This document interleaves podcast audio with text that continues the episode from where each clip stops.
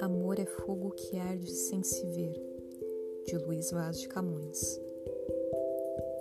Amor é um fogo que arde sem se ver, é ferida que dói e não se sente, é um contentamento descontente, é dor que desatina sem doer, é um não querer mais que bem querer, é um andar solitário entre a gente. É nunca contentar-se de contente, é um cuidar que se ganha em se perder, é querer estar preso por vontade, é servir a quem vence, o vencedor, é ter com quem nos mata lealdade. Mas como causar pode seu favor nos corações humanos amizade, se tão contrário a si é o mesmo amor?